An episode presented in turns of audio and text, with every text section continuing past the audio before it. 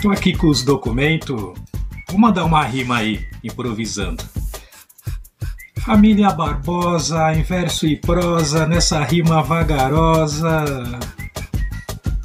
Melhor deixar pra quem sabe, né? Cola aí, Max B.O. Vem com nós.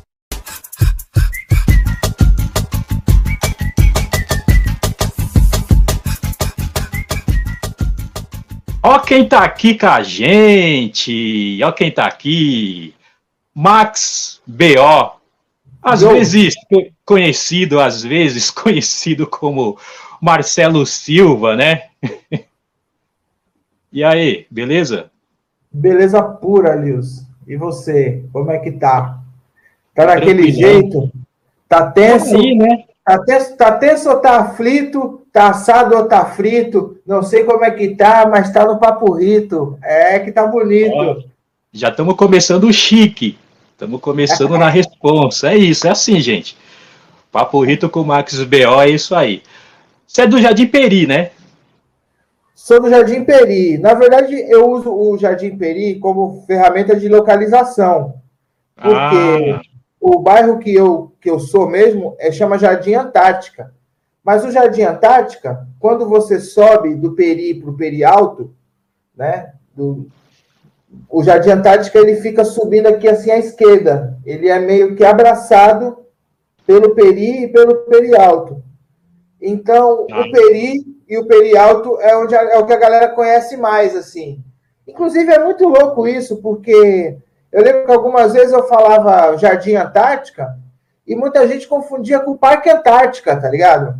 É. E, e aí eu falava, não, não, mano, é lá no fundão da Zona Norte, não é aqui nas Perdizes, não, tal. DN, e, é. aí, eu me, aí eu me liguei que realmente o, o Jardim Antártica não era tão conhecido tal. Então, fala, aí você fala Jardim Peri, Peri Alto. Peri Alto é onde eu vivi boa parte da minha infância, meus, meus amigos estão no Peri Alto.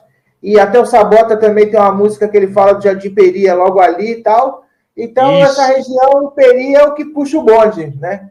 E tudo isso é distrito da Vila Nova Cachoeirinha, tá ligado? Olha. Ali onde é o CCJ e tal, né? Uhum. Porque os, bairros, os bairros ali, da, não só da Zona Norte, das periferias, todos pertencem né, a, a um subdistrito tal. Então, ali é todo mundo do subdistrito Vila Nova Cachoeirinha questão da parada lá da subprefeitura, né? É, eu tenho essa mesma questão aqui, né? Por exemplo, eu falo Ipiranga, né? Mas na verdade, assim, geograficamente falando, aqui anteriormente era saúde.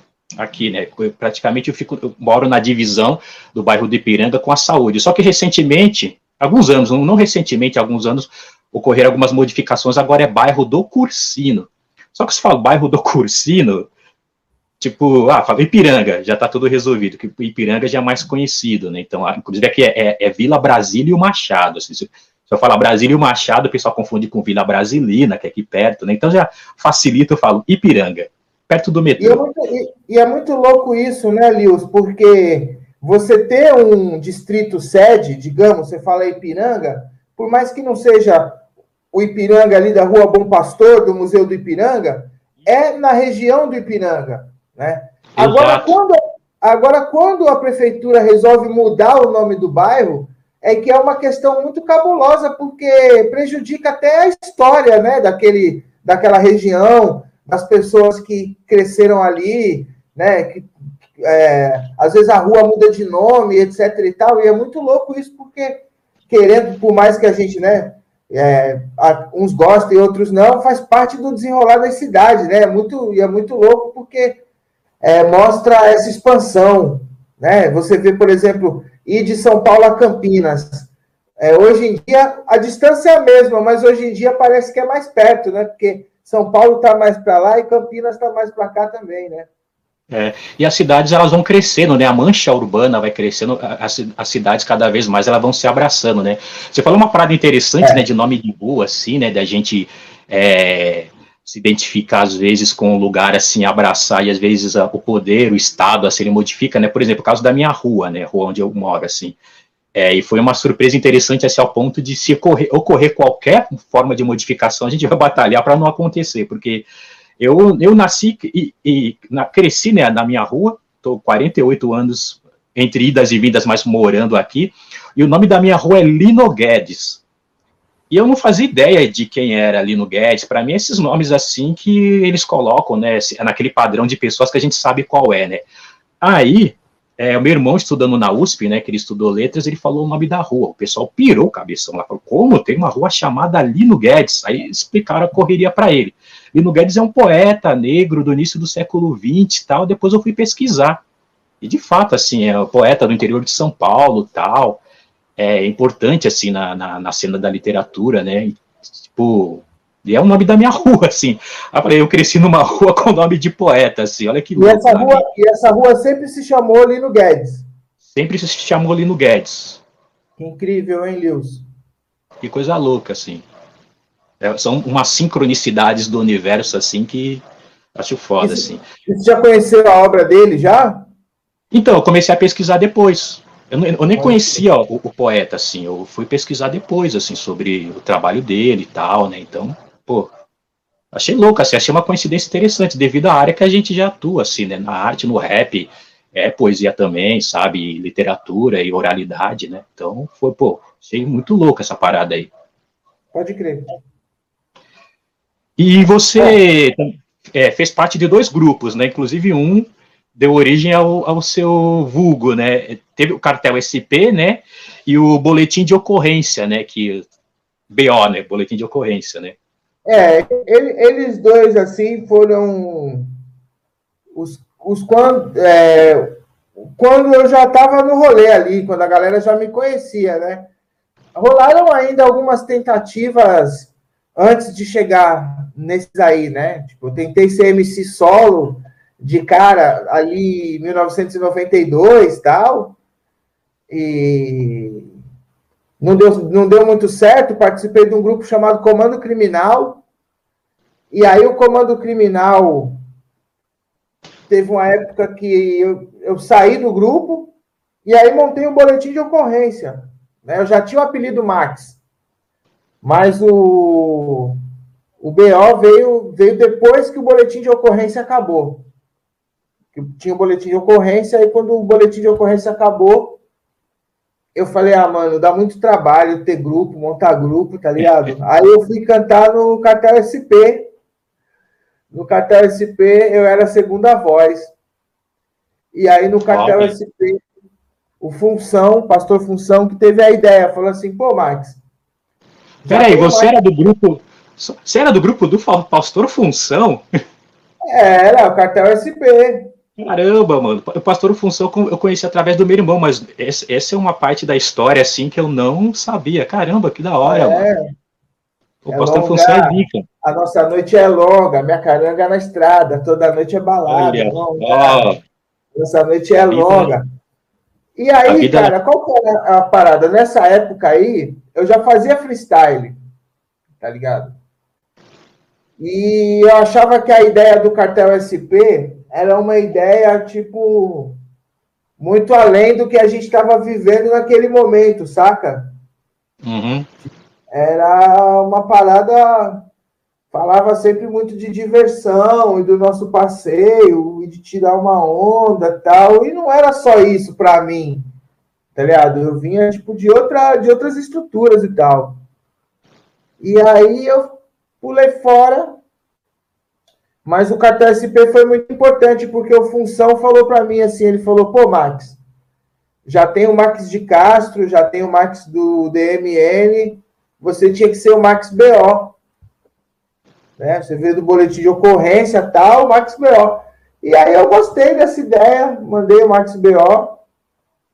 E quando saí do cartão SP, que eu fui para a Academia Brasileira de Rimas, Aí eu transformei a alcunha BO de boletim de ocorrência em brasileiro original, em Brasil original, que é fazendo uma homenagem às vertentes da rima de improviso, né? Porque temos várias vertentes da rima de improviso, né? No samba de partido alto, no repente, Isso. na embolada, no cururu, né? Na trova, vários, vários estilos de oralidade de improviso e tal. Então, como eu comecei a pesquisar também bastante isso, Aí peguei e transformei essa, essa alcunha de boletim de ocorrência em brasileiro original.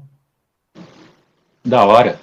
Você ressignificou a parada, né? Tipo, é. tinha um sentido, você, você brincou com a semântica do negócio, né? Pô, hoje, é, na verdade, até faz uma. Período, foi um período de ressignificações, né? Naquela época a gente gostava muito de desmistificar algumas ideias e trazer elas de, de outra forma, né? Tipo, no mesmo período que o BO foi transformado de boletim de ocorrência para Brasil Original, para Brasileiro Original, é, surgiu a ABR, que foi a Academia Brasileira de Rimas, que foi um Isso. grupo de improviso que eu participei, fundado por mim pelo Paulo Napoli.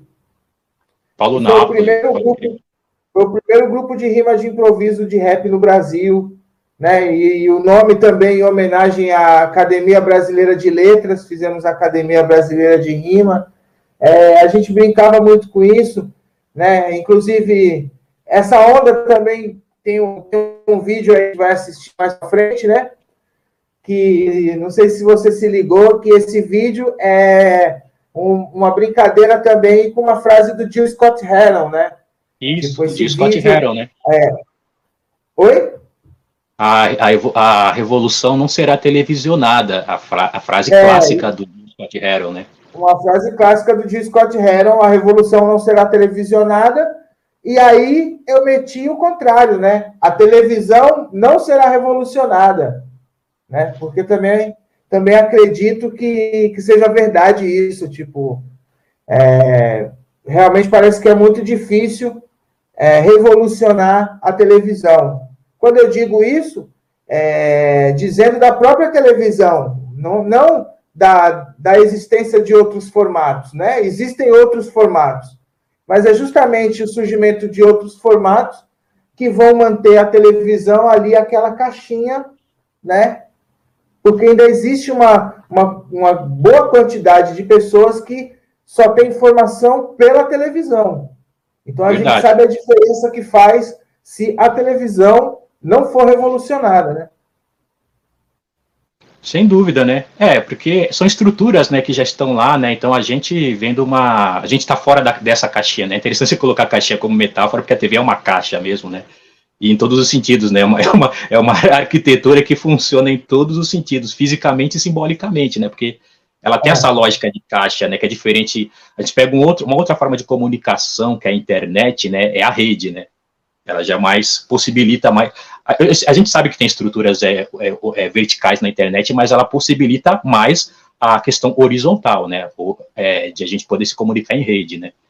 E, por exemplo, essa conversa aqui que a gente está tendo agora, né, possibilita esse tipo de coisa, assim, sabe?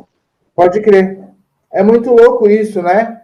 Eu, eu usei esse exemplo esses dias para falar dessa coisa da vacina, né? Tipo, é, algumas pessoas receosas em tomar vacina, porque a vacina foi uma pesquisa feita em, em pouco tempo, etc e tal.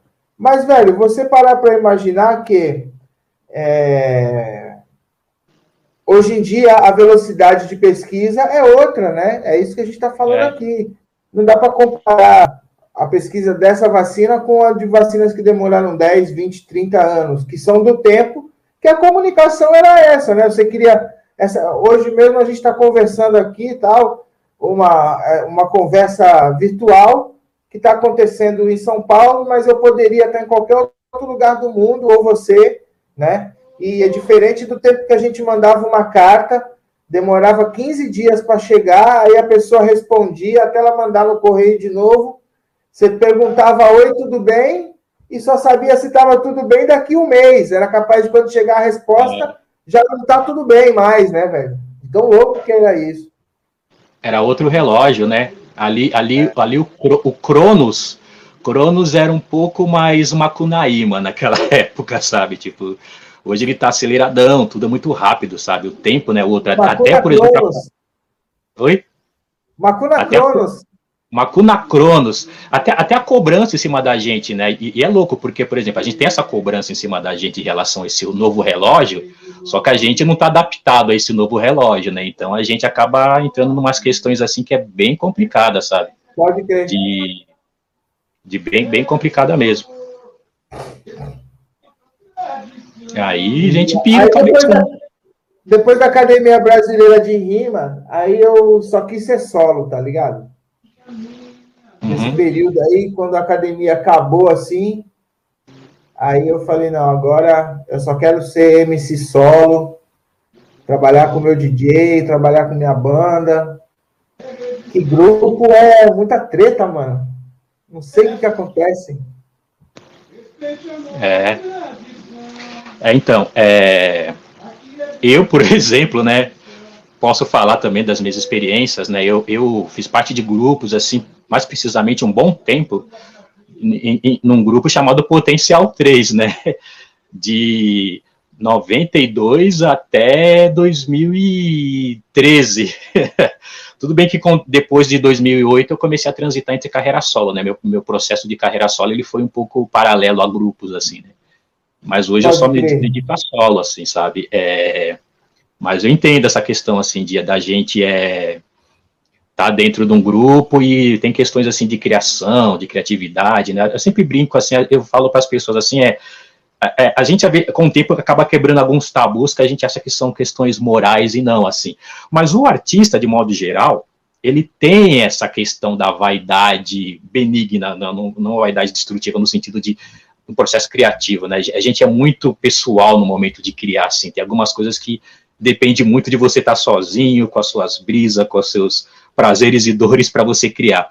Aí fico pensando, imagina o, o, sei lá, o Salvador Dali ou, ou, ou o Van Gogh ali pintando os quadros, Van Gogh pintando os girassóis com várias mãos, assim, com ele pintando, não ia sair aquilo, tipo, precisou dele sozinho com as brisas dele para poder pintar, então, algumas coisas, eu acho que, assim, o trabalho, é, o processo empreendedor, o trabalho tal, funciona bem coletivamente, mas acredito que o processo criativo, ele pede essa, essa vaidade, né, tipo, no bom sentido, né? Então, assim, às vezes, quando, acho... conforme a gente vai evoluindo em grupo, a gente acaba evoluindo para carreira solo por isso também, sabe?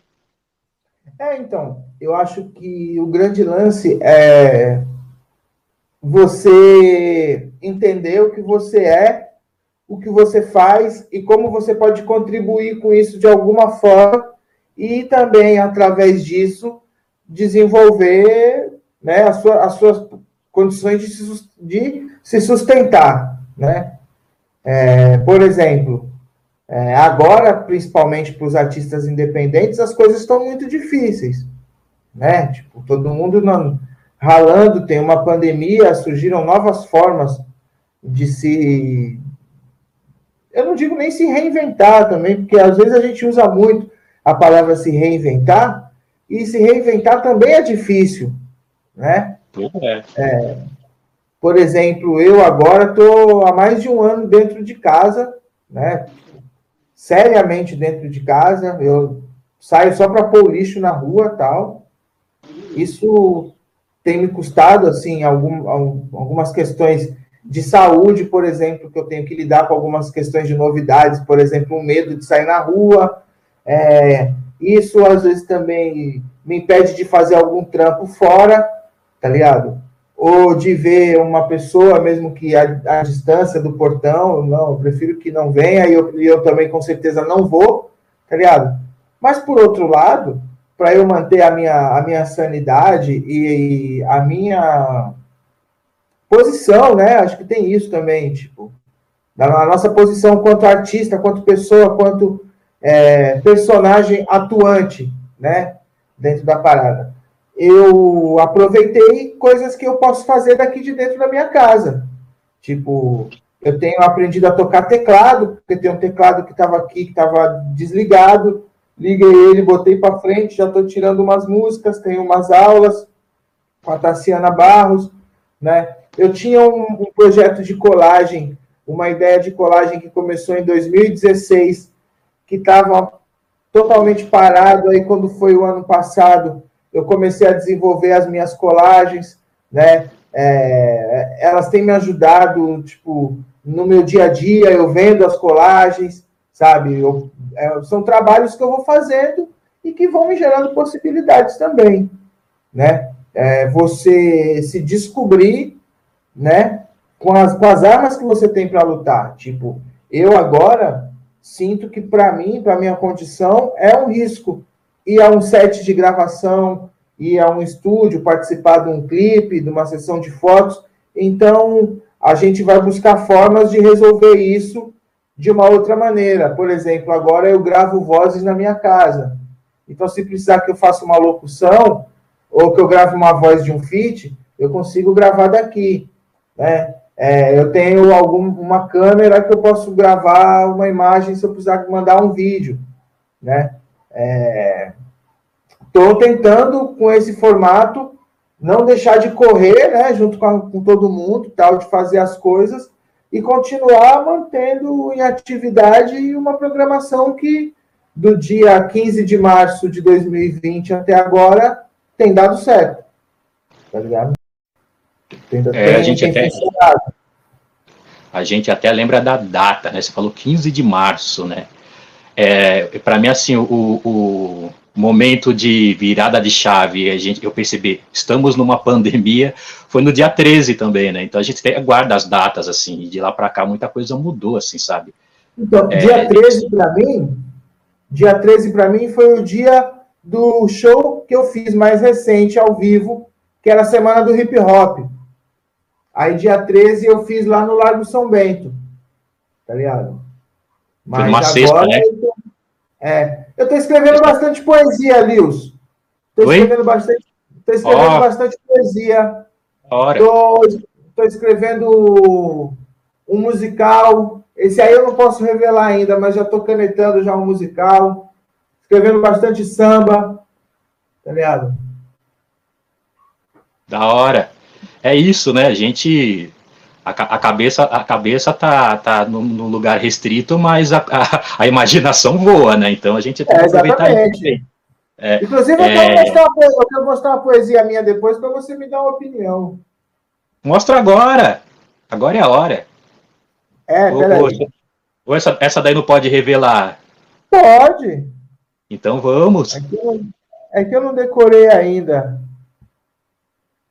A maioria, a maioria minha não decorei também, não. Quase, acho que, sei lá. Ela chama E Eu com 10.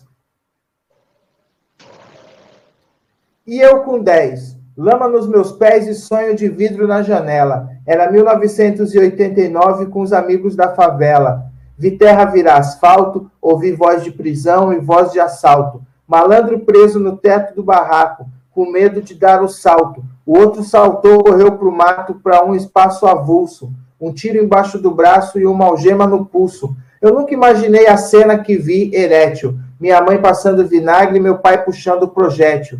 Essas ideias até hoje saltam meio assim, sabe? É sobre viver e eu soube viver nas ruas da Coab, Antártica, onde a matemática sempre foi muito prática e era, para cada dez, quatro escapa e meia dúzia já era. E desses quatro, três, então, das seis às seis da tarde, e desses quatro, três estão das seis da manhã às seis da tarde, de segunda a sexta, por mil e pouco por mês. E desses quatro, três estão das seis da manhã às seis da tarde, segunda a sexta, por mil e pouco por mês. Mas viu, é pouco por mês. Então, o que meu pai fez? Abriu um boteco. Cigarro até a bituca, às vezes tinha batuque, nunca faltou troco, nunca teve truque.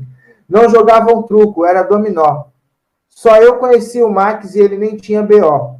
E, cara, meu pai não para. Não parou o bar nem quando um doente simulou uma dor de dente, pediu álcool e acendeu fósforo e queimou meu pai na cara. A vida imita a arte e mais, me faz lembrar que no tempo do álcool eu já estava no palco, teatro da vida, e quando a vida não bate, enquanto a vida não bate, você não sente a batida num período em que nem tinha linha verde, e eu briso, só de busão e da consolação para o paraíso. Não tive privilégio, mas tive sortilégio, e minha mãe cometeu sacrilégio de dormir na porta do colégio. Lá em Santana, que era bairro de bacana, na Avenida Voluntários, onde tinham uns otários que me achavam meio estranho porque eu era do Peri. Mas se liga, né? Você tem medo da quebrada e você nem sabe onde ela é. Pou, pou, pou, pou, pou, pou, pou. Sempre quando alguém apresenta assim um trabalho artístico assim na hora, o macaco vem aprovar. Ó, Nossa, macaco! O macaco aprovando. Ele tá sempre aqui. Ele é da produção. Ele que cuida de todo o roteiro, toda a produção e a concepção. Assim, eu só fico aqui falando. Aqui, ó.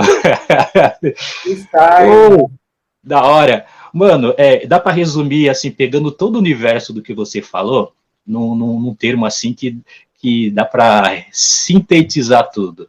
Ativismo pilintra. é o ativismo pilintra. É isso, é isso assim, a parada, assim, trazer. É rua, sabe? É, é, rua. Mas, é, mano, é louco.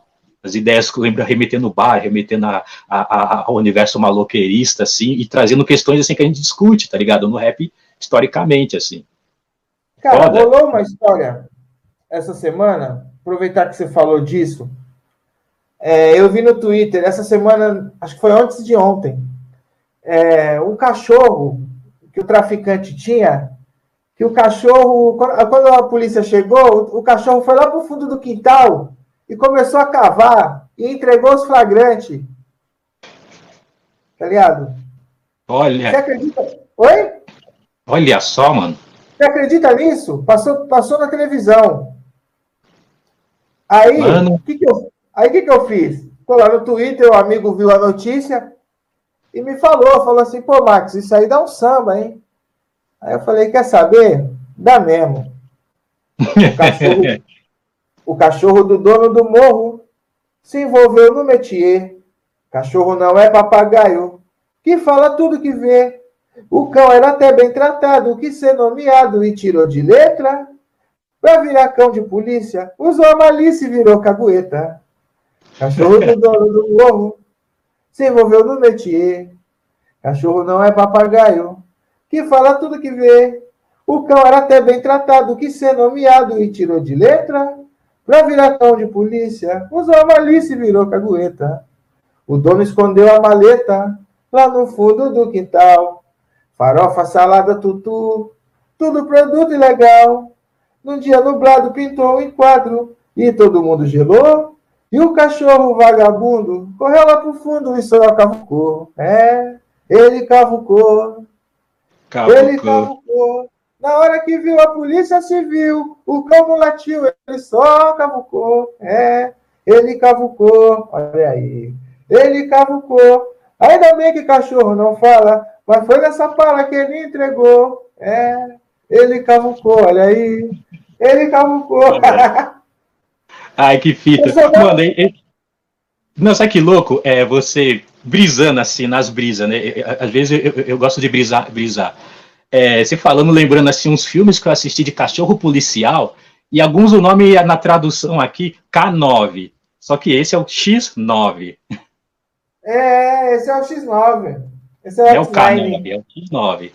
Aqueles cachorro é. policiais dos filmes, filmes de sessão da tarde, sabe? A K9, tem vários assim. Aí... É a divisão dos cachorros, né? Isso, só que aqui é o X9. Aqui é o X9, é. Da hora, mano. E, e aí, falando de samba, de compositor, né? E a Vai Vai? Rapaz, o Vai Vai é um, um amor na minha vida desde 1995. Oh. Desde, 1995. desde 1995 que a Vai Vai. É muito louco isso, porque eu, até minha adolescência, começo da minha adolescência, meus 14, 15 anos, eu não tinha envolvimento com carnaval. Né? Minha família não tem envolvimento com carnaval. E aí, com 15 anos, eu comecei a trabalhar de office boy no centro de São Paulo. E embora a minha família, a gente seja da Zona Norte, né, onde tem grandes escolas de samba ao redor tal, mas o meu amor mesmo surgiu na Praça 14 bis no Vai Vai. Né? É, os ensaios, às vezes saía do trabalho, já ficava ali pelo centro, depois ia para o Vai Vai para o ensaio. Né? E aí, cara, sempre fui o que chamam de folião. Né? Todo mundo me conhece, eu conheço todo mundo e sempre estava ali no, no métier, mas nunca desfilava e tal, tal e coisa. Aí um dia Conheci um amigo lá, que fiz uma grande amizade, o Jorge. E o Jorge depois falou para mim um dia, falou assim, Max, Vem cá, eu acho que você tinha que ser mais ativo no Vai Vai e tal. E, aí eu falei, mais ativo como? Isso foi 2015, ou seja, 2015? Final de 2014. Ou seja, é, quase 20 anos depois, né? E eu, para não dizer que não tinha me envolvido ainda antes disso, eu tinha desfilado duas vezes pela escola, que foi 2013 e 2014. Mas desfilei assim, né? Tipo, tinha o contato da ala lá, fui, comprei a fantasia, me preparei e desfilei, normal. Aí quando foi final de 2014, tive essa conversa com o Jorge, Jorge, você tinha que ser mais ativo na escola. Eu falei, pô, Jorge, mas mais ativo como, né? Aí ele, por que, que você não entra para a aula de compositores? Eu falei, pô, rapaz, mas entrar na aula de compositores não, não é assim, né? Ah, eu quero entrar na aula de compositores, vou entrar tal. Eu, não é assim bagunçado, né? É, eu teria que ser oficialmente convidado, tal. Aí ele, mas se você fosse oficialmente convidado, você entraria? Eu entraria. E eu, não, e eu falei também para ele, e eu tenho que, eu tinha que fazer um samba defendendo a escola. Aí ele falou, e você não faria um samba defendendo a escola? Eu falei, faria. Aí ele, se você fosse oficialmente convidado, você entraria? Eu entraria. Então, olha, você está sendo oficialmente convidado. Eu sou diretor da aula de compositores e quero que você faça parte. Aí entrei. Esse ano foi 2015, foi meu primeiro ano desfilando na aula de compositores. Inclusive, aí que nasceram amizades como a de, do Chilim, do Chilinzinho, do Dudão. Né? Desfilamos junto, 2015, que foi Elis Regina. Então, quer dizer, entrei pé quente na aula de compositores, entrei num ano que o samba já estava escolhido, mas Vai Vai foi campeão de carnaval.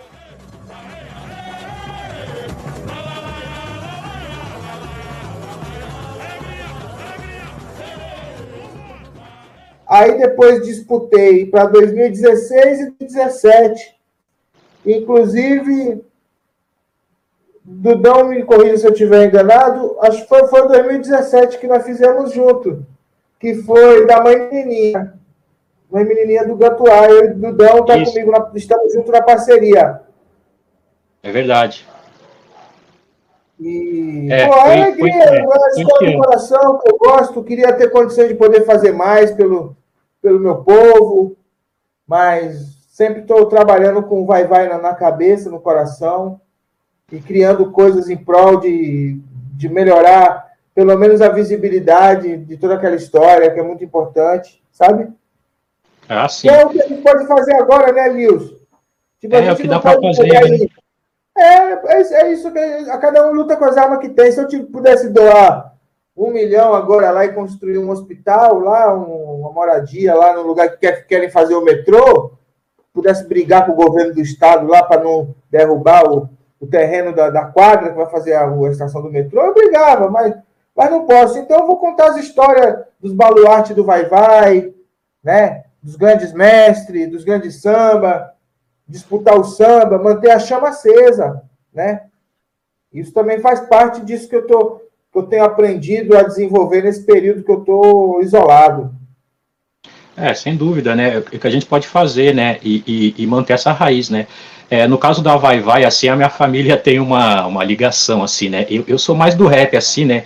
Eu, eu, eu, eu, sou próximo, assim, do, do samba devido à minha família, assim, mas uh, as outras pessoas são bem mais próximas, assim, da Vai Vai, né? Meu irmão, o Dudão, né, que é da ala de compositores, a minha mãe, da ala das baianas, né? O meu pai, né, o mestre Batucada, né, foi mestre sala da Vai Vai, assim, sabe? Então, a, a ligação, assim, com o samba, assim, na minha família é bem, é bem enraizada, vamos dizer assim, né? Pode crer. Eu tenho, tenho acompanhado bastante, assim. Aí, quando meu irmão até então. comentou, estou fazendo um samba com, com uma BO aí para o desfile desse ano, eu falei, olha que da hora, mano.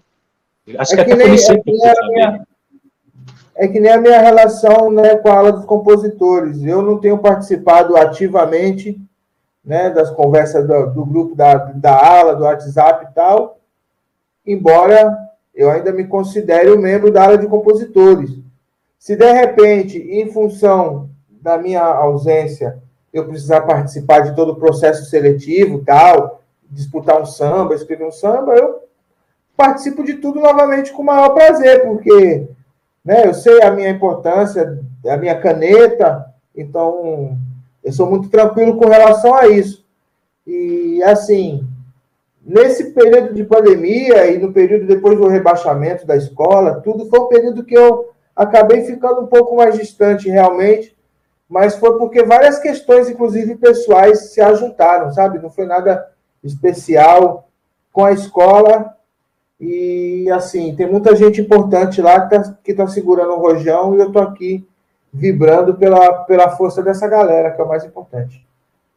É importante, né? Manter essa raiz, né? Porque é um quilombo urbano lá, né? Um espaço de suma importância para a manutenção da ancestralidade nessa cidade que é uma cidade canibal que ela vai devorando, né? ela vai colocando os concretos em cima das, dos lugares, assim, sabe? Tipo, a gente pegar a história da, das, da presença das escolas, né, dos quilombos urbanos na região do centro, né, Paulistano da Glória, Lava Pés, Vai Vai, assim, sabe, é, e esses espaços, assim, a gente vê que o processo de gentrificação, ele vai, é, é a, a, o processo de apagamento, né, ele vai apagando as raízes, assim. São Paulo, é, a cidade de São Paulo, ela é especialista nesse tipo de, de coisa, assim. É, tem coisas que eu gosto muito aqui, coisas que eu, eu, tenho essa visão crítica, assim. Uma das coisas críticas que eu tenho em relação à cidade é isso. Ele está falando no começo, quando falou das ruas, né? Esse rolo compressor, assim, está passando. Então, é, como você falou, né? Essa resistência no sentido cultural é importante a gente manter assim, sabe? É, tá presente, está lutando pela manutenção desses espaços, assim. É. Eu acredito nisso, né? É, a gente como humano... As histórias estão ali, né? As, é. as histórias estão ali, tipo... Quanto, principalmente naquela região do Vai-Vai, ali do Bexiga, da Bela Vista, é, quantos casarões né, foram derrubados, viraram grandes prédios, e a vontade de se derrubar moradias populares que tem por ali, antigas, né, que vem desde, sei lá, dos anos 50, talvez 60. Né, Isso. Tá, que tá a história de gente que veio para trabalhar mesmo, para morar ali próximo do, dos grandes, do grande centro comercial de São Paulo na época, né? Que era ali aquela é. região do Vale do Anhangabaú, Viaduto é. do Chá, né? Muita, muita, muita coisa foi semeada em torno dessa, dessas regiões, né? É, e, lá, e a Vai Vai lá é resistência, né? Porque assim, ela é, é a única das grandes escolas que continua, que continua lá no centro, né? Você pode ver que esse processo de gentrificação ele vai empurrando, né? Você vê que um, um momento que muitas pessoas da, é, da população negra de São Paulo acabou indo para a Zona Norte, né? Por isso que você vê uma quantidade grande de, de da população negra na Zona Norte, na Zona Leste, assim, as, as Coabs, inclusive, né? Então, muitas, muitas agremiações de escola de samba você vê nesses lugares. A única grande que, eu, que, que tem no centro é a Vai Vai. E não só isso, a Vai Vai ela consegue manter uma estrutura também da, da, da, raiz do samba de São Paulo, né? Porque quando a gente fala assim, samba de São Paulo, cria-se essa esse mito, né, de que o samba de São Paulo é como se fosse uma coisa copiada do Rio. Ele tem a sua raiz, assim. É, o, o tipo, é a forma como a bateria da Vai Vai ela é configurada, a forma como ela, ela, traz vários elementos ainda do cordão, que era o tipo, o tipo de agremiação aqui de São Paulo, né, de pegar do cordão Barra Funda, do Dionísio Barbosa, é, e aí você pegar também o, o, o, samba de Pirapora, né, o samba rural, né, que deu origem ao samba. Rural, é, falar isso agora. É. Tem origem no samba de Pirapora, o samba rural, né. É, e assim, é, mantém tudo isso, assim, sabe? A história, assim, tem uma história, tem uma raiz peculiar no samba oh. de São Paulo, que é diferente do Rio, né? Tem uma parada e a vai, vai manter, e a vai, vai manter isso. Tem uma parada muito louca que você falou agora do samba na Zona Norte, Tipo, pela a localização, a localização de onde eu tô aqui agora, tipo, nessa cadeira aqui. De frente para mim, tá a marginal Tietê. Tá ligado? Então aqui, pro lado de cá, tá Mocidade Alegre e Peruche. Pro lado de cá, Rosas de Ouro. Pro lado de cá, só que mais para trás assim, Vila Maria, Tucuruvi, X9, tá ligado? É, é muito louco como realmente a Zona Norte. Ah, e aqui no meio, assim, nem aqui e nem aqui, nessa reta aqui, Império da Casa Verde. Né? é muito louco como realmente a Zona Norte ela é bem é, abrangente no sentido de ter várias, várias escolas de samba, né? É, é verdade.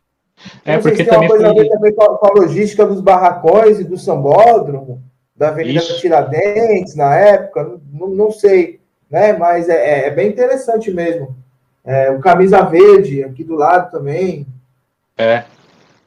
É, mas isso tem muito a ver com o primeiro processo de êxodo, né, da, da população negra do centro, né?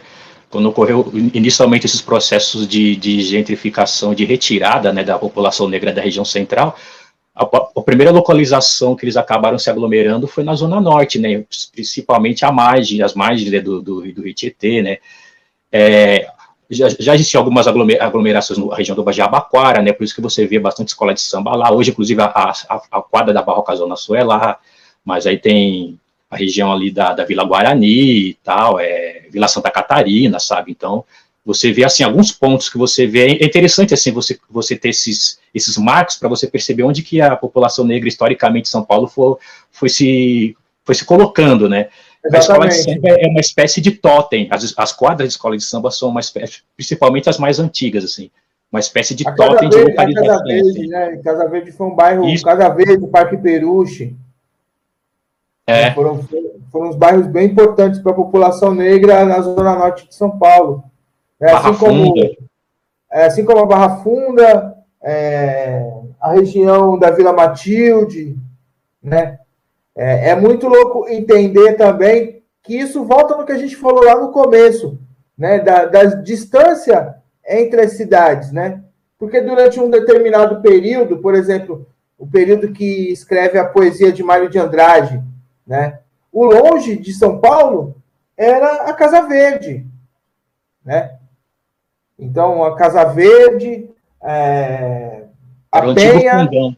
Era o antigo é, fundão. A Casa, a, Casa, Verde, a Vila Matilde, é, a Zona Oeste, talvez aqui no máximo Butantã, assim, é. e a Zona Sul, Santo Amaro, né? Agora, hoje em dia, não. Hoje em dia, a gente vai até o Guarapiranga, a gente vai até o Jardim Antártica e só não passa mais para lá porque tem a serra. Né? A Zona Leste vai até lá na terceira divisão, lá depois de São Mateus, lá, lá longe.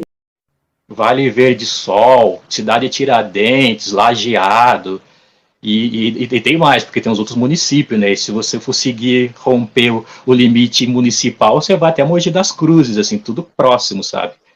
É, é se você for se você for do bairro do Limão a Sapopemba, dependendo do horário, né? Tipo, é, como a gente falou, é, daqui de São Paulo a Campinas é mais rápido.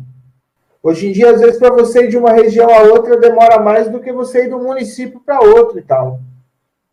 É, verdade. É, e também tem a questão da, da, da distância que é provocada pelo, pela falta de acesso de transporte público, né? Então, por exemplo, até comento, hoje eu estava comentando com, com o pessoal do Slam Perplexo, né, sobre a circular cidade para rolar, porque os, os slams, assim, a cena do sarau, os slams a gente circula muito, né, porque é um circuito, né, e a dificuldade que eu tinha, por exemplo, para ir para Coperifa antes de terminarem essa linha lilás, assim, sabe? Eu, eu até comentava, era mais fácil ir para Perus, porque eu colava no sarau lá, da, sarau do Quilo, na Quilombac, né, Sarau de Perus, porque tinha a linha, é, é, vou, é, linha Rubi da CPTM, eu chegava fácil.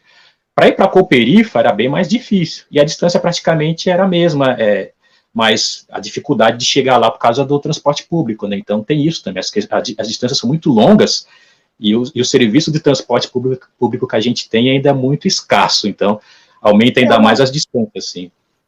É, porque, inclusive, isso que você falou também é muito louco de, da gente observar que é isso, né? É uma série de faltas de estrutura mesmo, né? Porque se é difícil para o poeta fazer isso, né, uma vez por semana, uma vez por, por mês, para ir de uma região a outra, de um sarau para o outro, imagina quando a pessoa tem que trabalhar fazendo trajetos absurdos como esse, né? Tipo, às vezes, para você chegar na Avenida Paulista 8 horas da manhã, você tem que sair de casa às 5 e meia da manhã. Né? Como é que é. pode tipo, existir uma, uma estrutura de trabalho que, por exemplo, força do seu trabalhador passar tanto tempo né, em péssimas condições dentro de um, de um transporte que é caro e que é precário, assim. Tipo, por que, que essa pessoa não, não tem uma condição de trabalho talvez um pouco mais perto da casa dela, ou por que, que ela, ou se ela tem que trabalhar nesse lugar, por que, que ela não tem uma condição de moradia um pouco mais perto do seu trabalho, né? Porque no final das contas isso faz parte é, dessa falta de estrutura, desse sistema de desestruturação, né? Para você conseguir equilibrar o salário com o aluguel, você tem que morar lá no fundão, ou então você mora mais perto e trabalha só para pagar aluguel, porque mais perto do trabalho é mais caro. Né? É. essa desproporção é muito, muito bizarra, né? É, inclusive é, é uma espécie de arquitetura da exclusão mesmo, sabe? Do tipo, é. ó, vamos manter essa região do centro expandido, né? Até os nomes que são dados para essa região do centro expandido se tornou hoje uma, uma região como quase, sei lá, fazemos uns paralelos assim à Acrópole, né? A zona mais nobre da cidade, né? Até por cores eles colocam a parte mais central assim, né? Representado pela cor cinza, né? E as outras partes eles vão ramificando em cores, assim, tem uma, tem uma forma deles separar a cidade, assim, né, por exemplo, onde eu tô é separado pela cor verde, que é sudeste, né, pega Vila Prudente, Piranga, é, um parte da saúde, assim, né, e, e zona leste, as que tem umas partes vermelhas, tal, zona norte, se eu não me engano, é azul, parece que tem uma cor que é marrom, tal, não vou lembrar agora. E o centro expandido é cinza, você identifica isso até pelas placas, assim, que é uma forma de dizer assim, aqui é outro rolê, aqui é o centro que vai ser trabalhado, Aqui é o centro onde toda a estrutura da cidade, que vem do que São Paulo é, né, gastronomia, cultura, é, toda a estrutura é, é de mobilidade vai ser trabalhada de fato. Depois a gente vê o que vai acontecer para lá do centro expandido, sabe? E aí, aí tem que ter uma cara esse cartão postal, também tem que ter Pode uma cara. Né? E aí o que, que acontece? Qual, qual a forma de você tirar as pessoas de lá? Você vai ah, aluguel caro, IPTU que aumenta, tal, então vocês agora vão para aquele fundão. E aí acontece o efeito colateral de tudo isso, né? Porque assim, a quantidade de, de moradores de rua no centro de São Paulo está crescendo muito, porque é uma questão que as pessoas estão precisando de local, é, não só moradores de rua, mas as ocupações também, né? Porque, sabe, é, o processo humano é outro rolê, sabe? As pessoas elas vão atrás do, do espaço para morar sabe? É então... E, e, e, e, nesse caso é muito louco isso também, a gente parar para pensar que ultrapassa a questão do processo humano e entra mesmo no processo desumano, né? De, por exemplo, pessoas que preferem que sua casa fique vazia do que deixar de cobrar um aluguel, sei lá, que custa R$ 1.200, cobrar R$ reais, né? É. Eu acho que tem uma, tem uma coisa que é da, da formação dos indivíduos, que é muito louco isso. Quando você vê uma casa vazia, eu mesmo quando eu vejo uma casa vazia, é, eu me dói por saber que, primeiro, alguém tem alguém na rua que poderia ocupar aquela casa, sabe? E fico triste também por uma questão da falta de energia atômica, energia mesmo vital dentro de um espaço. Tipo, aquela casa as pessoas, ninguém mora ali, ninguém dorme, ninguém conversa. É, naquela casa não se acende uma luz, não se abre uma água, a torneira, a água não corre no encanamento, é. sabe? Com o passar do tempo, o próprio espaço vai perdendo a sua vida, sabe? É, você, você assim, é, é uma, é uma edificação, mas não é um lar não é uma residência, porque o que faz a residência também é a presença das pessoas dando vida, né? E aí fica aquela questão até de uma lógica de, de latifúndio improdutivo, sabe? Tipo, tá lá, tipo, é meu, mas não vou usar e ninguém vai usar, porque é meu, não, sabe? É, tipo. Porque a ganância, é exatamente, porque a ganância torna o negócio improdutivo. Sabe? Exato. Você vê, que, você vê que é uma pessoa sendo vítima de sua própria ganância e sendo improdutivo simplesmente pela necessidade de, às vezes, não precisar ser benevolente com ninguém, tá ligado? Ah, eu tenho uma casa aqui, essa minha casa eu só eu alugo por 10 mil reais, sabe? Mas se você precisar dela, eu não te empresto. Se você quiser alugar pela metade, eu não alugo. É assim que, que as pessoas que têm, infelizmente, boa parte delas pensam. Sabe? É verdade. Quando a gente passa por vários lugares que, que tem uma casa trancada, é, vazia, e uma pessoa dormindo na calçada fora, é porque tem alguém pensando dessa forma. Por exemplo, isso quando não colocam um tipo de arquitetura, inclusive, que oprime essas pessoas, né? Eu estava vendo recentemente aquela questão que rolou dos viadutos de colocarem é, é, o poder público acabou colocando umas pedras embaixo dos viadutos, que era uma forma de você expulsar os moradores de rua, né? Então, ocorreu até aquele incidente, né, que o padre Júlio Lancelotti pegou a marreta e foi quebrando, e ele, deu início, inclusive, a um processo de várias pessoas acabaram abraçando a ideia da marreta para ir lá e tirando esses, aqueles tijolos, né, que era uma forma de você é, expulsar moradores de rua ou criar uma, barreiras para que eles não ocupassem o espaço debaixo do viaduto, né. Você vê que até nisso, assim, não tem que ter, vocês são elementos estranhos. Sabe aquela coisa da política higienista, né? De, ah, vocês não podem estar aqui porque vocês não estão dentro do nosso projeto de cartão postal, sabe? Tipo, é tudo. É, e, e, detalhe, não, e não é uma questão que é de incompetência, é um projeto, sabe isso? É, um projeto. Exatamente. E assim, e o projeto de, de, e, o, e esse é um projeto que é de extermínio mesmo, né? Porque é de aniquilar. Apagamento. Porque, é, porque você vai. Você entende Cracolândia, por exemplo, como um território e não como uma população num bairro, numa condição que precisa ser tratada, por exemplo. É. É. Então você vai fazer o quê? Você vai pegar o Lego e vai tirar essa peça daqui e movimentar ela para cá, assim, né? Eu acho que tem tem isso também, né? Tipo assim, é, é a política do extermínio. Tipo, não tem uma coisa de. É, ah, a saída do aeroporto internacional de São Paulo, né? Tem um monte de tapume escondendo uma favela por trás do tapume. Mas não tem nenhuma, nenhum projeto de opção de moradia, de melhoria de saneamento básico, para se sair do aeroporto e ver um conjunto habitacional com condições minimamente melhores, né? E aí, é. quando é 10, 15 anos depois, você descobre que mais ou menos com o preço do outdoor, podia ter feito a moradia, tá ligado? Então é, é isso que, que faz a gente. É, para onde, onde é direcionado os recursos, né? Os recursos é direcionado para para a questão de des desumanizar, assim, sabe? É, recurso para humanizar parece que não é um recurso para esse tipo de mentalidade, é lógico, né? É um, não é um recurso é ideal, assim, sabe? É, é para você desumanizar, né? Você até colocou a, a questão, por exemplo, da, do, das escolas também, né? A forma como elas colocaram a comunidade negra no centro, assim, indo para lá, né? E você pode perceber que geralmente é pessoas como a gente é, as pessoas pretas, né, que estão justamente dessa categoria das pessoas que não têm que fazer parte desse dessa dessa vitrine, né, sabe? Tipo Pode isso que é, é foda, assim, sabe? E bom, como assim, quando a gente falou, né, a gente vai, vai trabalhando do jeito que a gente dá na, na, na arte ou no processo educacional para mudar, né?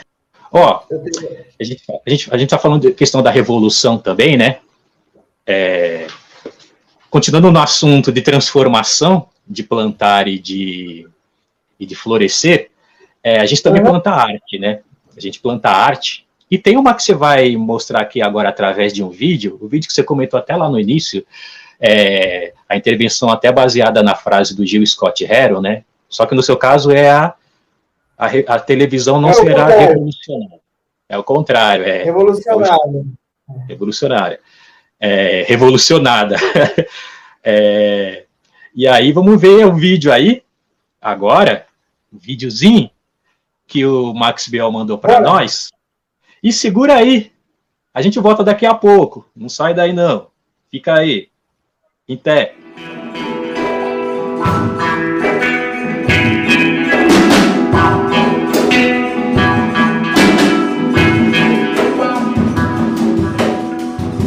de outubro de 2019, Espaço para Nós, São Paulo, Brasil podia ser Lagos, Nova York ou Pedreira no interior do estado do Maranhão. A fala como som de tela é a putre de Jill Scott Heron. Fatal, a droga ainda não foi legalizada. Normal, policiais conversando na calçada. Jovem sai da escola e o bêbado tenta seguir a caminhada. A revolução não será televisionada. A televisão não será revolucionada. Televisada, a gente se afoga e a revolução nada. No mar de expectativas, a gente se afoga e a revolução nada.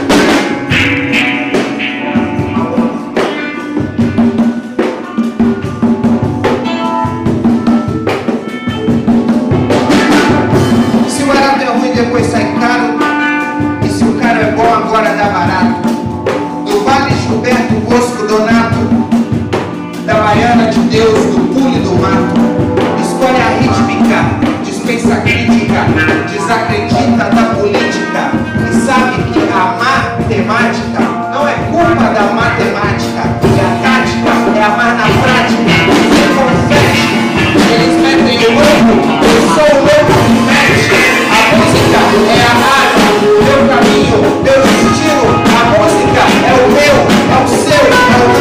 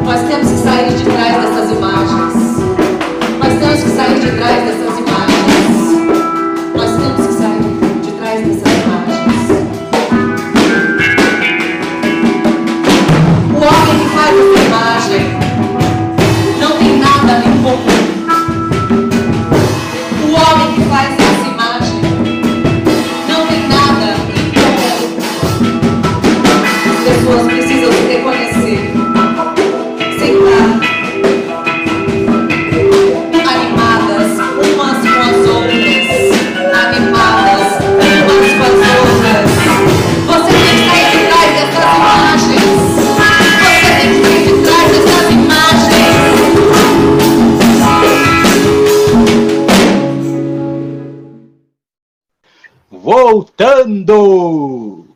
É isso Yeah. aí. Sonzeira total com a banda.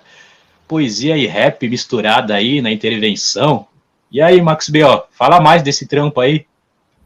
Cara, o Poema Combate, ele é um trampo idealizado pela Tassiana Barros. Ela, que é minha professora de teclado, que faz um som já, tem uma, uma longa história na música brasileira, paulistana. É, desenvolveu vários projetos, toca num projeto contando a história de canções do Belchior, é, Pequeno Cidadão, e o poema Combate é uma ideia que é desenvolvida por ela, o Mauro Damer, o João Paraíba, Natália Barros, e aí tem alguns convidados, eu participo com eles, o Marcelo Rubens Paiva também já participou, e é uma ideia mesmo de poesia combate, assim, é de pegar os instrumentais e, e mandar uma parada em cima. Para mim é uma coisa bem do spoken word, assim, né? Eu gosto bastante de, de fazer esse lance. E essa poesia eu tinha escrito para um outro projeto também inusitado para mim até então, que era um projeto de jazz com o quinteto do Marcos Paiva. Olha, E, então essa poesia é uma poesia que eu já tenho há um tempo e que eu gosto bastante dela, assim, sinceramente, ela ela me leva para para esse lugar do protesto é, do Jill Scott Heron, dessa desse jogo de palavras, dessa potência de voz. E achei muito interessante que tanto Marcos Paiva quanto no poema Combate eu consegui atingir esses lugares com essa musicalidade vibrante, né? De guitarra, de bateria, de jazz. Então eu acho que foi bem legal fazer esse projeto e escrever essas poesias para esses projetos. não, acho muito louco. É, inclusive até coincidiu muito com uma conversa que eu tive na, no, no, último Papo Rito com o Edgar e o Rafael do Islã Perplexo, né, a gente comentou sobre o processo de evolução da cena do Islã, né, porque aqui no caso no Brasil, né, a gente chama, é, ocorreu de o spoken word ser chamado de slam, né, que é quando a gente vê alguém recitando uma poesia que é mais cênica, corporal, e, e a questão da, da oralidade é mais presente, e é o spoken word, né, e a gente comentou essa questão de, por exemplo, você trazer essa cena, essa arte do spoken word com bandas, com músicas, né? É, lá fora é bem, é bem característico misturar com jazz também, né? É, inclusive até foi a partir do foi num bar de jazz que surgiu a, o Poet Slam, né? É, com o Marcus Kelly Smith, né? E é legal quando vê isso. Oi? Não, eu tava pensando aqui enquanto você tava falando essa parada, que acho que é importante, né? E que é muito importante, e que de repente também tem aquele entendimento de que, por exemplo, é, o que a gente. Né, foi como você disse, do Islã ser a competição, na real. Mas só que o Islã acabou se tornando também aqui no Brasil o jeito brasileiro de se fazer spoken word. Exato. Porque é muita gente faz um spoken word aqui no Brasil com uma peculiaridade, com um jeito, com um flow, uma característica tão pessoal, no meu ponto de vista, que parece que até meio corre na paralela do que é o spoken word que a gente está acostumado a ver mundialmente. Sabe? Entende isso? Tipo, Sim. quando fala, por exemplo, spoken word, primeira coisa que vem na minha cabeça é, querendo ou não, o Jill Scott Heron, sabe? Isso. Mas eu vejo tantos outros poetas brasileiros que conseguem fazer uma poesia, declamar sua poesia, digamos assim, para ficar né, bem fácil de entender, declamar sua poesia para a plateia, para a audiência, com uma dinâmica que horas pode parecer o spoken word, que é o, falando do que é o que o Scott Heron faz, e tem horas que tem uma característica tão pessoal, tão peculiar, tão profunda, que cria algumas outras possibilidades que a gente chega a achar que já não é spoken word mais. Exato. É, isso acontece com o rap aqui também, né? A nossa capacidade antropofágica, né, do, do brasileiro de é, trazer elementos externos e a gente acaba dando características próprias, né? Eu vejo, por exemplo, quando você vê o João Paiva e a Laura Conceição, que são poetas de Minas Gerais, assim. Hoje é a mídia que pede para aparecer no meu poema. Hoje em dia eles tentam me comprar. A maneira como eles recitam, e, e, e, eu tenho visto bastante assim, gente do Brasil inteiro na cena, assim, a característica que cada um traz a sua oralidade, porque é uma mistura do, da vivência e da raiz e ancestralidade de cada região também, que, que se soma, cria um processo de simbiose, na verdade, né? Se soma os dois elementos, o regional com o universal do spoken word no sentido mais amplo, mas soma-se com características próprias, assim, o João Paiva e a Laura, provavelmente eles trazem questões, assim, da raiz da cultura mineira, sabe? É, porque é, é tudo coisa da nossa, da nossa referência, né? Tipo, eu, tra eu trago comigo, é, embora eu, sei, eu tenha começado, né, minha, minha veia artística começou por causa do teatro e depois virou rap e tal, mas eu trago nas minhas veias né, o sangue dos repentistas, dos emboladores, dos cordelistas. Né? Mãe é... Oi? Os menestréis. é, minha mãe é de uma cidade no, no, no sertão do Pernambuco chamada Tuparetama, que era uma região Olha. de cantadores, de violeiros, né, de, de repentistas. Então, eu trago essa parada comigo, assim. E, em 1992, quando eu participei do meu primeiro festival, que foi um festival de escola, na escola que eu estudava, foi onde eu fiz meu primeiro rap e ganhei esse festival. É, eu esqueci a letra e me chamaram para cantar uma segunda vez. Eu esqueci a letra na hora, eu enrolei lá, improvisei algumas coisas que eu com certeza não lembro o que era. E aí depois me chamaram para cantar uma terceira vez, e nessa terceira vez eu ganhei o prêmio. Eu não esqueci, e essa terceira vez era porque a minha sala era a campeã do festival, né? E, cara, é muito louco porque seis anos depois, né, em 1998, lá na porta do Soeto com o Kamal, a gente fazendo já freestyle. Oh, Nessa época já era freestyle, né? Saudoso Soeto. A gente fazendo freestyle, aí ali eu me caiu a ficha assim, que eu falei, caramba, mano, essa parada é aquela parada que eu fiz sem querer, com 12, 13 anos de idade, lá no, no festival de, da escola. E que é a mesma parada que na cidade da minha mãe as pessoas famosas fazem, os cantadores, os improvisadores. Tá ligado? E aí, mais para frente, em 2000, 2001, eu descobri que em Nova York, o MC de freestyle, quando faz um freestyle na praça ali, ele grava uma tape e dá para a pessoa que comprou aquela rima para levar a lembrança. Isso é curiosamente. Oi? Que fita louca, eu não conhecia essa fita, não. Da hora isso, mano. Isso é curioso. É, isso nos anos 90, 2000. Isso é curiosamente a mesma coisa que o repentista faz no sertão do Pernambuco, da Paraíba, quando ele vai numa casa fazer uma cantoria, tá ligado? Minha mãe tinha uma fita, de inclusive um grande cantador, que foi uma referência para mim. Tive o prazer de conhecê-lo pessoalmente, Valdir Teles. O sexo é anestesia que faz esquecer a dor e o beijo o oxigênio que move a máquina do amor. E muito louco isso, tipo, minha mãe tinha uma fita dele de uma cantoria que ela foi, e naquela fita ele fazia uma rima falando que minha mãe estava com o coração dividido porque ela estava com meu irmão lá no sertão e eu e meu pai ficamos em São Paulo, tá ligado? E é exatamente a mesma parada que o MC de freestyle faz na gringa. Olha Desculpa. só. Parada Que louca, né?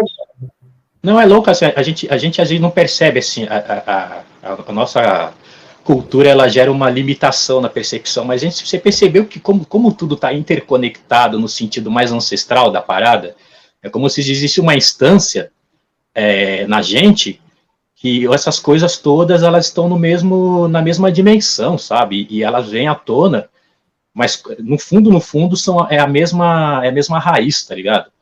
E quando você fala essa questão da É, eu conexão, não, como eu vejo... eu não tenho dúvidas disso. Oi? Eu não tenho dúvidas disso. Então, quando você vê, por exemplo, a eu conexão do, do rap com a embolada, né? O rap é aquele canto mais falado e a embolada também. Fala, mano, é a mesma, é a mesma parada, mas sei lá, parece que nas, surgiram de- em pontos diferentes, mas no fundo a raiz é a mesma, assim, sabe? É, porque É. a raiz, a raiz, sem dúvida, é a mesma, porque a raiz é a oralidade. Oralidade, entendeu? Né? É e, isso. aí, e aí você imagina que é uma, é uma questão de, de aportos, né? Tipo, de, de épocas e de, e, de, e de portos. Aonde desembarca a oralidade, aonde e quando, né? Porque, por exemplo, a literatura de cordel veio a partir do Nordeste do Brasil para o resto do Brasil por causa do- dos europeus holandeses, muito possivelmente, que Isso. vieram para Recife. É com a Maurício de Nassau, esse período aí e tal. É, tipo, essa oralidade, ela veio dentro dos navios e, e muito possivelmente também, tanto no andar superior, né, agradando a elite abastada, quanto nos andares inferiores, no meio dos escravizados, dos cantos, né, tipo, da- das orações, das rezas, toda essa oralidade, né, e aí chegou por cima, digamos, vamos supor aqui, por holandeses através de Recife, do Recife, é, por alemães através do, da trova de, de Rio Grande do Sul e Santa Catarina, né? E aí chegou como samba de Partido Alto no Rio de Janeiro, né? E no caminho dos tropeiros do interior de São Paulo surgiu o cururu, e na descida de São João da Boa Vista, o samba rural, o- através do jongo, tá ligado? Porque o cururu também tem uma modalidade de improviso. O Isso. samba de partido alto é uma modalidade de improviso. E aí talvez a gente começou a fazer freestyle um pouco depois, porque precisava surgir o hip hop para que surgisse o freestyle, né? É. É verdade. Nada mais é do que o partido alto do rap, ou o repente do rap, né? Assim como o partido alto é a embolada do samba. Assim como a embolada é o freestyle, freestyle. Do, do, do pandeiro. São só nomes diferentes. É, inclusive é importante também entender essas diferenças, né? É, a embolada é no pandeiro e o repente é na viola. Viola, é. Então, tem então, essas diferenças, assim. É, é. E é louco, assim, e a gente vai aprofundando muito, assim, até, até na questão simbólica e mítica, né? Remete tudo à oralidade, aos griots e, a, e à divindade Anansi, né? A Anansi é a, a, divindade da contadora de história, né? Da África Ocidental, assim, contadora de história, um deus aranha, né? E ele conecta todas as narrativas, assim, sabe? Tipo, conecta, assim, através da, da história contada, narrada, e, e, e, que tem a ver com as experiências vividas, né? São e você, e você observa tudo isso que a gente falou, por exemplo, aproveitando, parafraseando a Nancy, você observa tudo isso como as teias. As teias, é. que conecta a, teia, a, rede, né? É, a, a oralidade ela está ela tá amarrada em todos esses pontos, né? Por isso, né? É, o cururu é uma tradição dos antigos do interior de São Paulo, né? A trova no Rio Grande do Sul, né? É, tem um documentário que eu fiz assistência de direção que ele chama Versificando. E o Versificando fala bastante sobre esse, sobre todos esses estilos assim. Versificando. Da hora, hein? Esse, é. esse, esse, eu não cheguei a conhecer, eu vou procurar. Esse eu não ele cheguei a ver. Feito, ele foi feito, se não me engano, em 2011. 2011? 2011. É. Vou procurar, pesquisar e vou até colocar aqui na, nas descrições e na edição aqui, para a rapaziada também conhecer. Mano, é, você tá comentando a questão de narrador, a gente falou também, né? Aquela experiência que a gente teve de narradores da história do basquete, assim, né? Que o, o projeto lá do Terpins, três pontos, né? É, eu, você e o Sombra foi, né? Não, foi, foi em 2013 isso, né? 2013. Mano, a experiência para mim foi louca, porque assim, o, o Terpes me chamou, eu falei, mano, eu não manjo de basquete, assim, muito, assim, sabe? Mas assim, mano, vou, a ideia de pegar a história e traduzir em letras, né? Traduzir em, em, músicas, assim, aí até que foi, até que rolou o negócio, assim, sabe? Pra Cara, minha experiência bem um desafio, né? É, mas eu acho que esse que é o grande lance também, sabe, Lils? Tipo, de repente. Eu, eu também não sei muito sobre basquete, não sabia muito sobre o basquete brasileiro até então eu acho que aquele, aquele lance foi importante para a gente pesquisar e a gente saber pelo menos o básico sobre o basquete ali, naquele isso. momento, até a história. E eu penso que isso também é importante às vezes, não saber, sabe? Porque a gente pode ser traído pelo pensamento de que temos total entendimento sobre o assunto, né? É. Então, eu acho que o, o que levou a gente para aquele projeto, tanto eu quanto você, quanto Sombra, é realmente o que a gente sabe fazer com as palavras. Tá ligado? É, isso mesmo. É, como, é, como, como, é que a gente incesta, a, incesta as palavras? Como é que a gente palavras. arremessa elas? Tá é, exato. É, acho que chamaram a gente por isso, né? Que esse que foi convidado. É, se você é um cara do basquete, que entende do basquete, por exemplo, você acabaria, você poderia acabar levando o lance para outro caminho, até mais esportivo e menos poético, digamos, tá ligado? É isso. Ou não, sei lá. É. Mas é o que é. eu acho. Aquela questão que você colocou, né, interessante, do aquele conceito oriental, né, da a, a, a xícara cheia, né? A xícara cheia não cabe mais nada, né? Você falou assim, o ponto de exclamação nos trai mais do que o ponto de interrogação, né? O não sei deixa a mente mais aberta, assim essa questão que você colocou tem muito a ver com isso. História, assim. eu, eu, não lembro, eu não lembro muito bem como é, mas é, eu vou tentar aqui.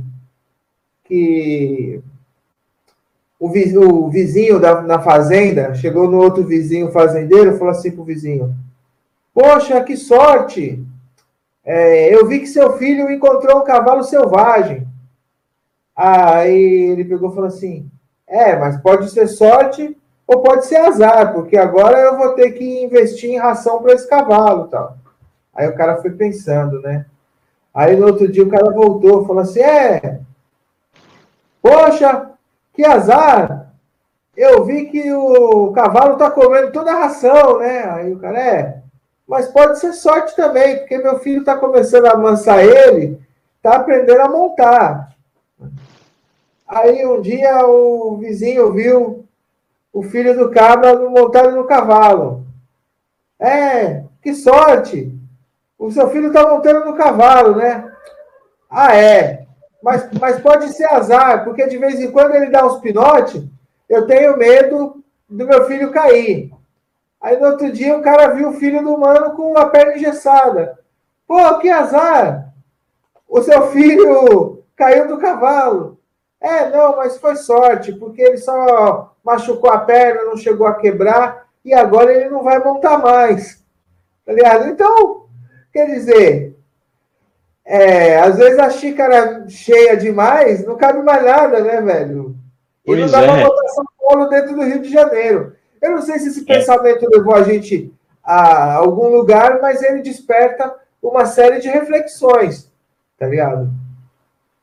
Pois é. Bom, é, a gente está falando do Cronos, o, o, o, como que é? é Cronos com Macunaíma, qual que é? Cronos? Macuna Cronos. Macuna Cromos. Macuna Cromos não, né? Macuna Cronos.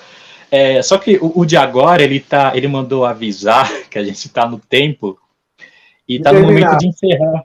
E a conversa tá tão boa que eu nem percebi, o ponteiro sumiu, o ponteiro ficou invisível, mas é, para encerrar legalzinho, bonitinho e chique, é, vou pedir inicialmente, é, se você tiver alguma coisa para divulgar, algum trabalho novo, alguma coisa aí para já revelar.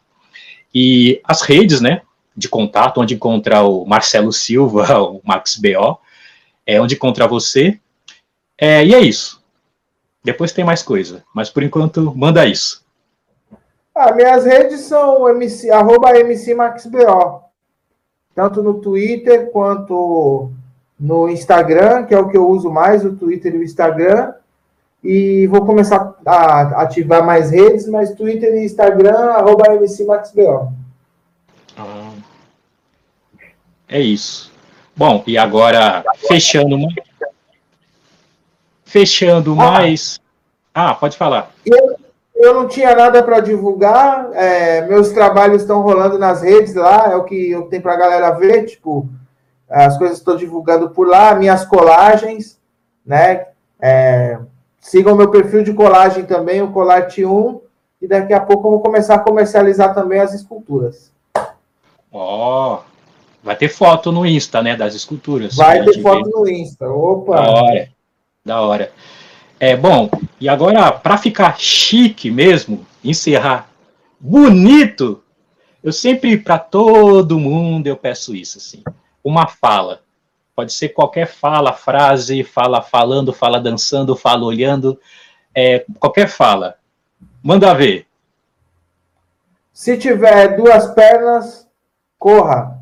Se só tiver uma perna, pule. Se não tiver pernas, voe. Uou, uou, uou, uou, uou, e com a aprovação do macaco, da intervenção artística. Vamos encerrando aqui esse papo. O, o que, que aconteceu? O macaco curtiu. O macaco curtiu. Encerrando esse papo rito com o Max BO, eu e o macaco. Vamos aí dando tchau, em té, até a próxima, até o próximo encontro aí presencial com o Max BO nos rolês. Estamos devendo uma caminhada aí, né? Mas a gente vai voltar a se ver aí. É Beleza? isso aí, mano. Valeuzão, gente. Tamo junto. Tamo junto. Em pé!